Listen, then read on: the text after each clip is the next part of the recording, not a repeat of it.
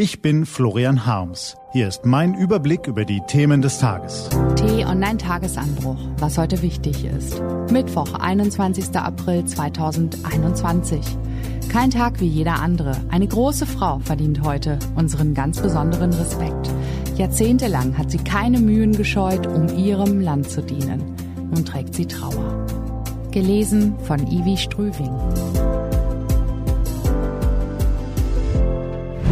Was war? Hoffentlich sind Sie wohlbehalten aus dem Bett gestiegen und können Ihren ersten Tee oder Kaffee ohne Zipperlein genießen. Wenn ich in diesen Tagen die Augen aufschlage und ins Morgenlicht blinzle, weiß ich jedenfalls, wo das Rückgrat ist. Und meistens meldet sich auch gleich das zwickende Knie dieses Biest.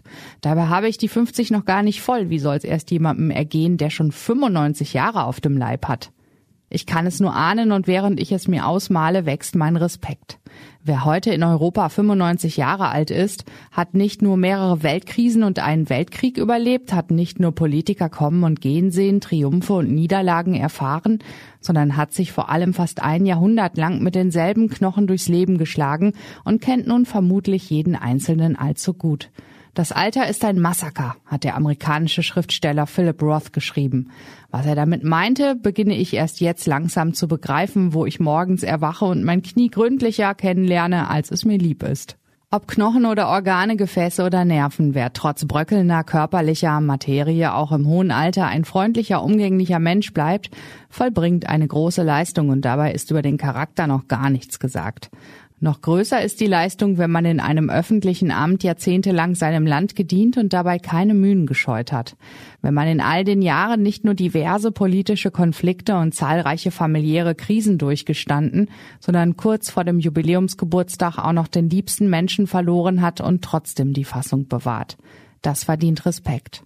Und Rücksicht dann ist es verständlich, dass man keine Salutschüsse hören und keine Gäste empfangen, den üblichen Fototermin schwänzen und am liebsten auch das restliche Brimborium einfach ausblenden möchte.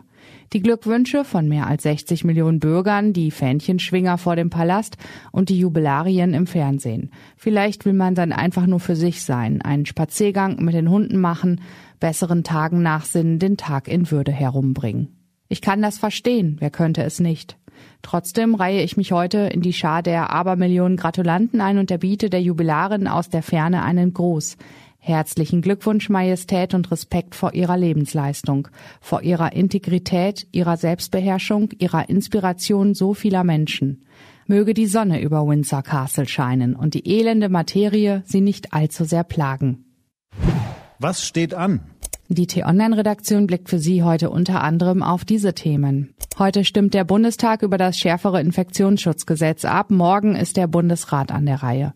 Nach der anschließenden Unterzeichnung durch den Bundespräsidenten soll die Bundesnotbremse dann möglichst schnell gelten. Einen konkreten Termin gibt es allerdings noch nicht. Bedenkt man, dass der Begriff erstmals Anfang März in einem Bund-Länder-Beschluss auftauchte und eigentlich schon damals bundesweit verbindlich gemeint war, muss man feststellen, dass diese Notbremse einen ziemlich langen Bremsweg hat. Und Truppenaufmarsch an der ukrainischen Grenze, diplomatische Konfrontation mit Tschechien, dazu die zynische Behandlung des inhaftierten Oppositionellen Alexei Nawalny. Die Aggressionen der russischen Führung nehmen selbst für Putins Verhältnisse bedrohliche Ausmaße an. Wladimir Putin wird heute in seiner jährlichen Rede an die Nation zur angespannten sozialen und wirtschaftlichen Lage in der Corona-Krise Stellung nehmen müssen. Groß ist die Unzufriedenheit der Russen wegen massiv gestiegener Lebensmittelpreise. Nawalnys Enthüllung der putinschen Millionenvilla hat den Ärger zusätzlich angefacht. Weil Nawalnys Unterstützer für den Abend landesweit zu Protesten aufgerufen haben, hat die Polizei vorsorglich mehrere Menschen eingesperrt. Außerdem, was aus der EU wird, ist langfristig womöglich noch wichtiger als die Frage, wer künftig im Kanzleramt regiert. Deshalb braucht es neue Formen der Bürgerbeteiligung, die nun in einer monatelangen Konferenz ausgelotet werden sollen. Kanzlerin Merkel beehrt heute die Auftaktveranstaltung mit ihrer virtuellen Teilnahme und Sie können sich bei den Kollegen der ARD über die Hintergründe informieren. Diese und andere Nachrichten, Analysen, Interviews und Kolumnen gibt's den ganzen Tag auf t-online.de.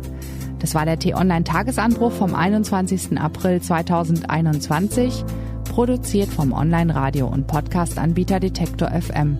Den Tagesanbruch zum Hören gibt's auch in der Podcast-App Ihrer Wahl. Kostenlos zum Abonnieren.